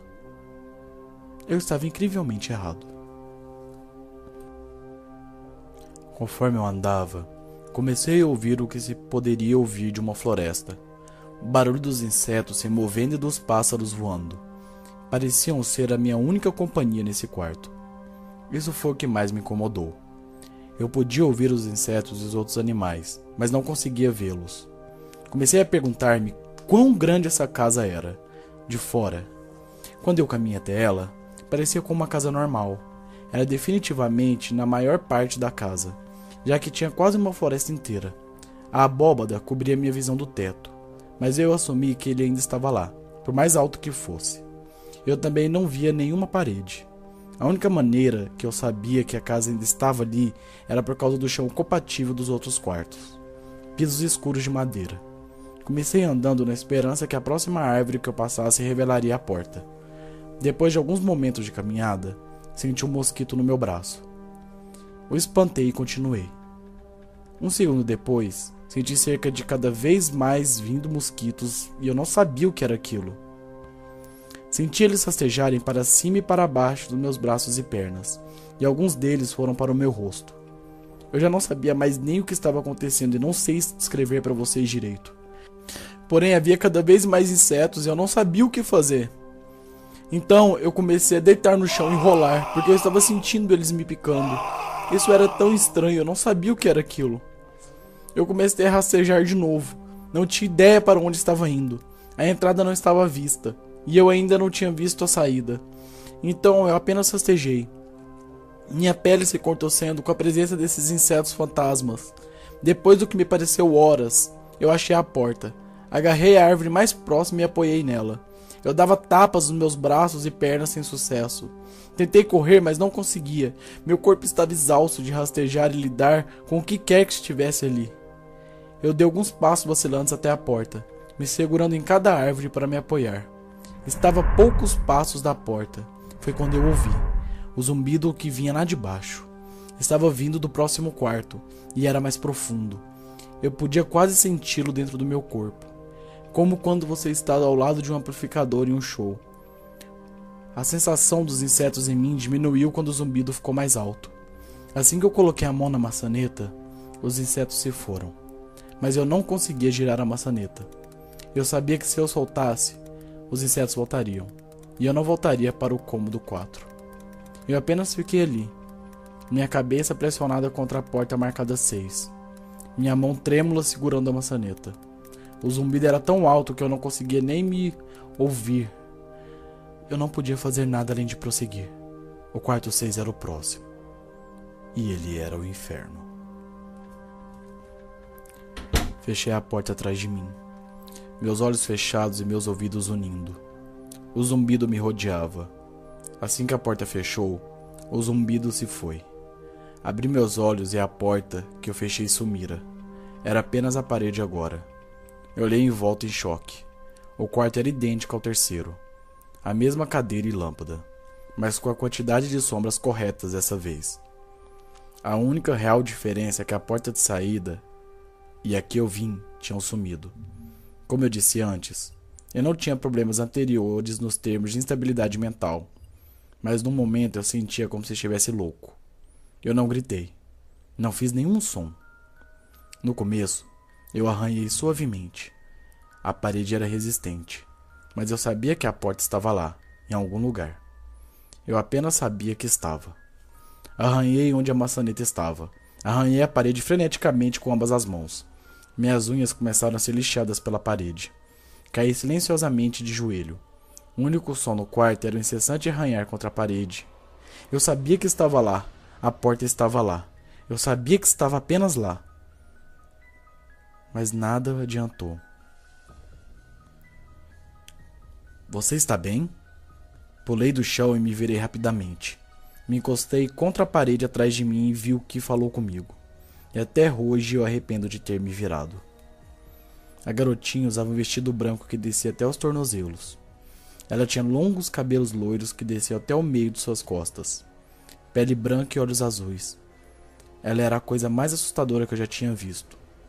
Eu sei que na vida é tão angustiante como o que eu vi. Acreditem, nada que eu vi na vida era daquela forma. Enquanto eu olhava, eu via a jovem menina, mas também via algo a mais. Onde ela estava, eu vi que parecia um corpo de um homem maior do que o normal e coberto de pelos. Ele estava nu da cabeça ao dedão do pé, mas sua cabeça não era humana e seus pés eram cascos. Não era o diabo, mas aquele momento poderia muito bem ter sido. Sua cabeça era a cabeça de um carneiro e o focinho de um lobo. Era horrível. E era como a menininha na minha frente. Eles tinham a mesma forma. Eu não consigo realmente descrever, mas eu vi os dois ao mesmo tempo. Eles compartilhavam o mesmo lugar do quarto, mas era como olhar para as duas dimensões separadas. Quando eu olhava a menina, eu via a coisa, e quando eu olhava a coisa, eu via a menina. Eu não conseguia falar, eu mal conseguia ver. Minha mente estava se revoltando contra o que eu nunca tentava processar na minha vida. Eu já tive medo antes da minha vida, acreditem, eu já tive. E eu nunca tinha estado mais assustado do que quando fiquei preso no quarto 3. Mas isso foi antes do sexto. Eu apenas fiquei ali, olhando para o que quer que fosse que falou comigo. Não havia saída. Eu estava preso lá com aquilo. Então ela falou de novo. David, você deveria ter ouvido. Quando aquilo falou, eu ouvi palavras da menina. Mas outra coisa falou atrás da minha mente numa voz que eu não tentarei descrever. Não havia nenhum outro som. A voz apenas continuava repetindo a frase de novo, de novo e de novo na minha mente. E eu concordei. Eu não sabia o que fazer. Estava ficando louco e ainda assim eu não conseguia tirar os olhos do que estava na minha frente. Caí no chão. Pensei que tinha desmaiado. Mas o quarto não me deixaria sair dali. Eu apenas queria que isso terminasse. Eu estava de lado, meus olhos bem abertos e aquela coisa olhando para mim. No chão, na minha frente estava correndo um dos ratos de brinquedo do segundo quarto. A casa estava brincando comigo. Mas por alguma razão, ver esse rato fez a minha mente voltar de onde quer que ela estivesse. E ao olhar ao redor do quarto, eu sairia de lá. Estava determinado a sair daquela casa e nunca mais pensar sobre ela novamente. Eu sabia que esse quarto era o inferno e não estava pronto para ficar lá. No começo, apenas meus olhos se moviam. Eu procurava nas paredes por qualquer tipo de abertura. O quarto não era muito grande, então não demorou muito para que eu checasse tudo. O demônio continuava lá zombando de mim, a voz cada vez mais alta com aquela coisa parada.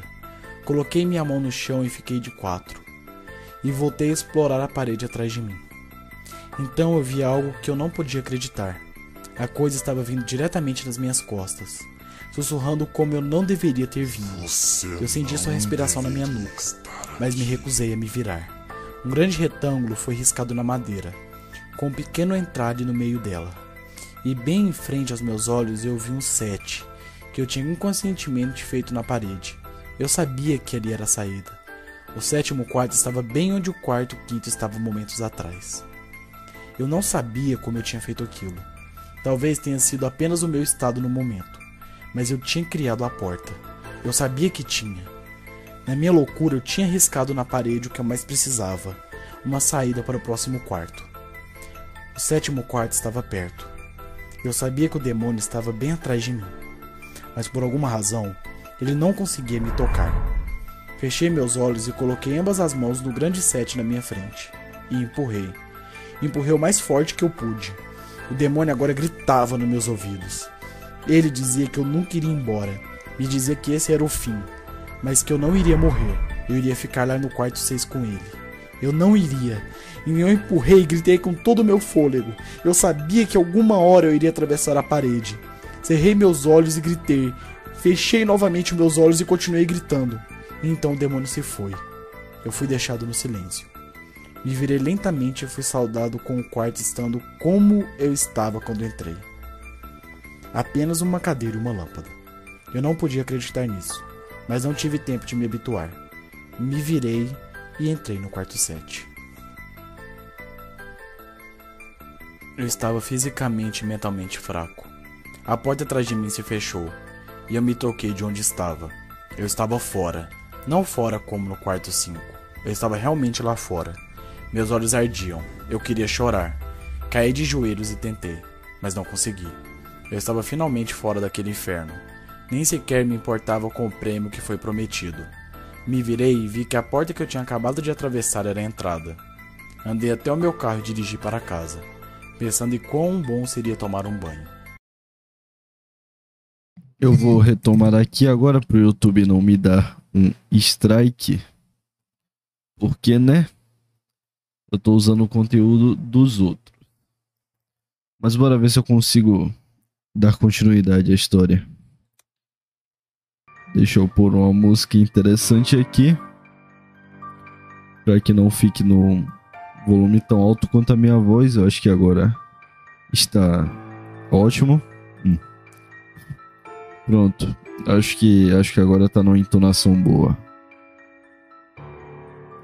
Assim que cheguei em casa, me senti desconfortável. A alegria de deixar a casa sem fim tinha sumido e um, e um temor crescia lentamente em meu estômago. Parei de pensar nisso e fiz meu caminho para a porta da frente. Entrei e imediatamente subi para o meu quarto. Eu entrei lá e na minha cama estava meu gato, Baskerville. Ele foi a primeira coisa viva que eu vi aquela noite, e fui fazer carinho nele. Ele sibilou e bateu na minha mão. Recuei em choque, ele nunca tinha agido assim. Eu pensei, tanto faz, ele é um gato velho. Fui para o banho e me aprontei para o que eu esperava ser uma noite de insônia. Depois do meu banho, fui cozinhar algo. Desci as escadas e me virei para a sala de estar e vi o que ficaria gravado para sempre em minha mente. Meus pais estavam deitados no chão, nus e cobertos de sangue. Foram mutilados ao ponto de estarem quase não identificáveis. Seus membros foram removidos e colocados do lado dos seus corpos, e suas cabeças em seus peitos, olhando para mim. A pior parte eram suas expressões. Eles sorriam, como se estivessem felizes em me ver. Vomitei e comecei a chorar lá mesmo. Eu não sabia o que tinha acontecido. Eles nem sequer moravam comigo. Eu estava confuso, então eu vi uma porta que nunca esteve lá antes. Uma porta com um grande oito riscado com sangue nela. Eu continuava na casa. Estava na minha sala de estar, mas ainda assim no quarto 7. O rosto dos meus pais sorriram mais, mais ainda assim que eu percebi isso. Eles não eram meus pais, não podiam ser, mas pareciam exatamente como eles. A porta marcada com oito estava do outro lado, depois dos corpos mutilados na minha frente. Eu sabia que tinha que continuar, mas naquele momento eu desisti. Os rostos sorridentes acabaram comigo, me seguravam lá onde eu estava. Vomitei novamente, quase entrei em colapso, e então o zumbido voltou. Estava mais alto do que nunca. Enchi a casa e tremia as paredes. O zumbido me obrigou a andar. Comecei a andar lentamente, indo em direção à porta e aos corpos. Eu mal conseguia ficar em pé, ainda mais andar. E quanto mais perto eu ia dos meus pais, mais perto do suicídio eu estava. As paredes agora tremiam, tanto que pareciam que desmoronariam. Mas ainda assim, os rostos sorriam para mim. Os rostos, os rostos. Cada vez que eu me movia, os olhos me seguiam. Agora eu estava entre os dois corpos a alguns metros da porta. As mãos de desmembradas rastejaram em minha direção. O tempo todo, os rostos continuavam a me olhar fixamente. Um novo terror tomou conta de mim e eu andei mais rápido. Eu não queria ouvir eles falarem. Não queria que as vozes fossem iguais às dos meus pais. Eles começaram a abrir suas bocas e agora as mãos estavam a centímetros dos meus pés. Em um movimento desesperado, corri até a porta, a abri e bati com ela atrás de mim. Quarto 8 Eu estava farto. Depois do que acabara de acontecer, eu sabia que não tinha nada. Mais nada que essa porra de casa pudesse ter que eu não pudesse sobreviver. Não havia nada além do fogo do inferno que eu não estava preparado. Infelizmente, eu subestimei as capacidades da casa sem fim. Infelizmente, as coisas ficaram mais perturbadoras, mais terríveis e mais indescritíveis no quarto 8. Eu continuo tendo dificuldade para acreditar no que eu vi na sala 8. De novo, o quarto era uma cópia do quarto 6 e 4, mas sentado na cadeira normalmente vazia estava um homem. Depois de alguns segundos de descrença, minha mente finalmente aceitou, aceitou o fato de que o homem sentado lá era eu. Não alguém que parecia comigo. Ele era David Williams. Me aproximei. Eu tinha que dar uma olhada melhor, mesmo tendo certeza disso. Ele olhou para mim e notei lágrimas em seus olhos. Por favor, por favor, não faça isso. Por favor, não me machuque. O que? Eu disse. Quem é você? Não vou te machucar. Sim, você vai. Ele soluçava agora. Você vai me machucar. Eu não quero que faça isso. Ele colocou suas pernas para cima na cadeira e começou a se balançar para frente e para trás. Foi realmente bem patético de olhar, principalmente por ele ser eu, idêntico em todos os sentidos. Escuta, quem é você? Eu estava agora a apenas alguns metros do meu doppelganger. Foi a mais estranha experiência que eu tive, estar lá falando comigo mesmo. Eu não estava assustado, mas ficaria logo. Por que você? Você vai me machucar, você vai me machucar. Se você quer sair, você vai me machucar. Por que você está falando isso? Apenas se acalme, certo? Vamos tentar entender isso e. E então eu vi. O David sentado lá estava usando as mesmas roupas que eu, exceto por uma pequena mancha vermelha bordada em sua camisa, com o número 9. Você vai me machucar. Você vai me machucar, não, por favor, você vai me machucar. Meus olhos não deixaram um pequeno número no seu peito. Eu sabia exatamente o que era. As primeiras portas foram simples, mas depois elas ficaram mais ambíguas. Sete foi arranhada na parede pelas minhas próprias mãos. Oito foi marcada com o sangue dos meus pais. Mas nove, esse número era uma pessoa viva. E o pior, era uma pessoa que parecia exatamente comigo. David, eu tive que perguntar. Sim, você vai me machucar, você vai me machucar. Ele continuou a soluçar e se balançar. Ele respondeu ao David. Ele era eu, até a voz. Mas aquele nove. Eu andei por alguns minutos enquanto ele chorava em sua cadeira. O quarto não tinha nenhuma porta. E assim como seis, a porta da qual eu vim tinha sumido. Por alguma razão, eu sabia que arranhar não me levaria a nenhum lugar dessa vez. Estudei as paredes e o chão em volta da cadeira, abaixando a minha cabeça e vendo se tinha algo embaixo dela. Infelizmente, tinha. Embaixo da cadeira tinha uma faca. Junto com ela tinha uma nota onde se lia para David, da gerência. A sensação em meu estômago quando eu li a nota foi algo sinistro. Eu queria vomitar, e a última coisa que eu queria fazer era remover a faca debaixo da cadeira. Outro David continuava a soluçar incontrolavelmente. Minha mente girava em volta de questões sem respostas. Quem colocou isso aqui e como sabiam o meu nome? Sem mencionar o fato de que eu estava ajoelhado no chão frio e também estava sentado naquela cadeira, soluçando e pedindo para não ser machucado por mim mesmo. Isso tudo era muito para processar. A casa e a gerência estavam brincando comigo esse tempo todo. Meus pensamentos, por alguma razão, foram para Peter e se ele chegou tão longe ou não. E se ele chegou, se ele conheceu um Peter Terry soluçando nesta cadeira, se balançando para frente e para trás, eu expulsei esses pensamentos da minha cabeça logo. Eles não importavam. Eu peguei a faca debaixo da cadeira e imediatamente outro David se calou. David, ele disse na minha voz: O que você pensa que vai fazer? Me levantei do chão e apertei a faca na minha mão. Eu vou sair daqui. David continuava sentado na cadeira, mas estava bem calmo agora. Ele olhou para mim com um sorriso fraco. Eu não sabia se ele iria rir ou me estrangular. Lentamente ele se levantou da cadeira e ficou de frente para mim. Era estranho. Sua altura e até a maneira que ele estava eram iguais a mim. Eu senti o cabo de borracha da faca na minha mão e apertei ela mais forte. Eu não sabia o que planejava fazer com isso, mas sentia que eu ia precisar dela. Agora. Sua voz era um pouco mais profunda que a minha. Eu vou te machucar. Eu vou te machucar e eu vou te manter aqui.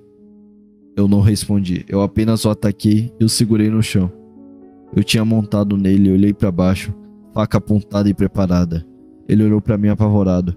Era como se eu estivesse olhando para um espelho. E então, o zumbido retornou, baixo e distante, mas ainda assim eu sentia no meu corpo. David olhou para mim e eu olhei para mim mesmo. O zumbido foi ficando mais alto e eu senti algo dentro de mim se romper. Com apenas um movimento, eu enfiei a faca na marca em seu peito e rasguei. A escuridão, a escuridão inundou o quarto e eu estava caindo. A escuridão em volta de mim era diferente de tudo que eu já tinha experimentado até aquele ponto. O quarto 3 era escuro, mas não chegou nem perto dessa escuridão que tinha me engolido completamente. Depois de um tempo, eu não tinha nem mais certeza se continuava caindo. Me sentia leve, coberto pela escuridão, e então uma tristeza profunda veio até mim. Me senti perdido, deprimido, suicida. A visão dos meus pais entrou na minha mente. Eu sabia que não era real, mas eu tinha visto aquilo. E a mente tem dificuldades em diferenciar o que é real e o que não é. A tristeza só aumentava. Eu estava no quarto 9 pelo que parecia dias, quarto final, e era exatamente o que isso era: o fim. A casa sem fim tinha um final e eu tinha alcançado isso. Naquele momento eu desisti. Eu sabia que estaria naquele estado para sempre, acompanhado por nada além de escuridão. O zumbido estava lá para me manter são. Eu tinha perdido todos os sentidos. Não conseguia sentir eu mesmo. Não conseguia ouvir nada. A visão era inútil aqui eu procurei por algum gosto na minha boca e não achei nada. Me senti desencarnado e completamente perdido. Eu sabia onde eu estava. Isso era o um inferno. O quarto 9 era o um inferno. então aconteceu. Uma luz. Uma dessas luzes estereotipadas no fim do túnel. Então eu senti o chão vir até mim. Eu estava em pé. Depois de um momento ou dois para reunir meus pensamentos e sentidos, eu andei lentamente em direção a essa luz. Assim que eu me aproximei da luz, ela tomou forma. Era uma luz saindo da fenda de uma porta, dessa vez sem nenhuma marca. Eu lentamente andei através da porta e me encontrei de volta onde eu comecei, no lobby da casa sem fim. Estava exatamente como eu deixei. Continuava vazia, continuava decorada com enfeites infantis de Halloween. Depois de tudo que aconteceu aquela noite, eu continuava desconfiado de onde eu estava. Depois de alguns momentos de normalidade, eu olhei em volta tentando achar qualquer coisa diferente. Na mesa estava um envelope branco com meu nome escrito nele. Muito curioso, mas ainda assim cauteloso, juntei coragem para abrir o envelope. Dentro estava uma carta escrita à mão. David Williams, parabéns. Você chegou ao final da casa sem fim. Por favor, aceite esse prêmio como um símbolo da sua grande conquista, da sua eterna gerência. Junto com a carta tinham cinco notas de 100 dólares. Eu não conseguia parar de rir. Eu ri pelo que pareceram horas. Eu ri enquanto andava até o carro e ri enquanto dirigia para casa. Eu ri enquanto estacionava o carro na minha garagem. Ri enquanto abria a porta da frente da minha casa e ri quando vi um pequeno 10 gravado na madeira. E este é o fim.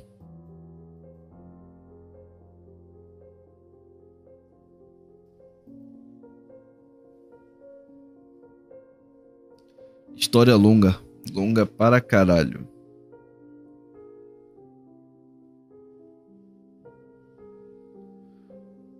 Eu vou ficar com o Sandman, já considero ele meu amigo. Muito obrigado, meu caro. Muito obrigado. Mas para encerrar o roubo de views das outras pessoas, eu vou encerrar a live por aqui. Eu acho que já deu o suficiente. A gente tá aqui há quanto tempo já? Uma hora e 49, quase, quase duas horas. A gente. Vocês querem que eu faça o quê? Que eu leia a parte 2 da Casa Sem Fim? Ou se vocês querem que eu encerre a live por aqui e retome no próximo episódio, na próxima semana?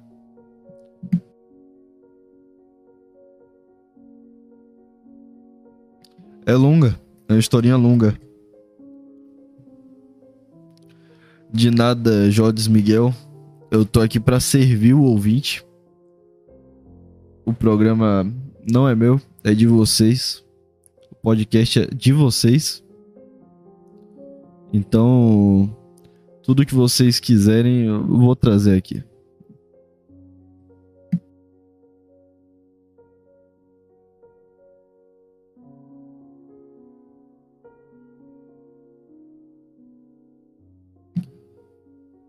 Leia a parte 2, é mulher. Leia a parte 2. Tem ouvinte que quer que eu leia e tem ouvinte que não quer que eu leia. Eu vou fazer o seguinte, então.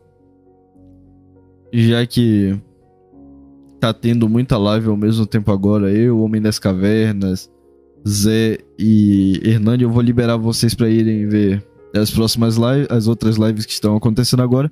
E na próxima sexta eu retomo já começando a live com a leitura da segunda parte da Casa Sem Fim. Eu agradeço a todos que acompanharam até aqui.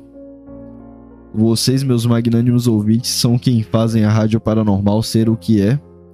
São vocês que trazem o conteúdo que a gente assiste, são vocês que, vocês que me dão tema para debate.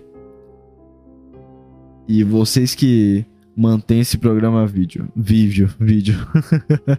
é o café, gente, foi mal.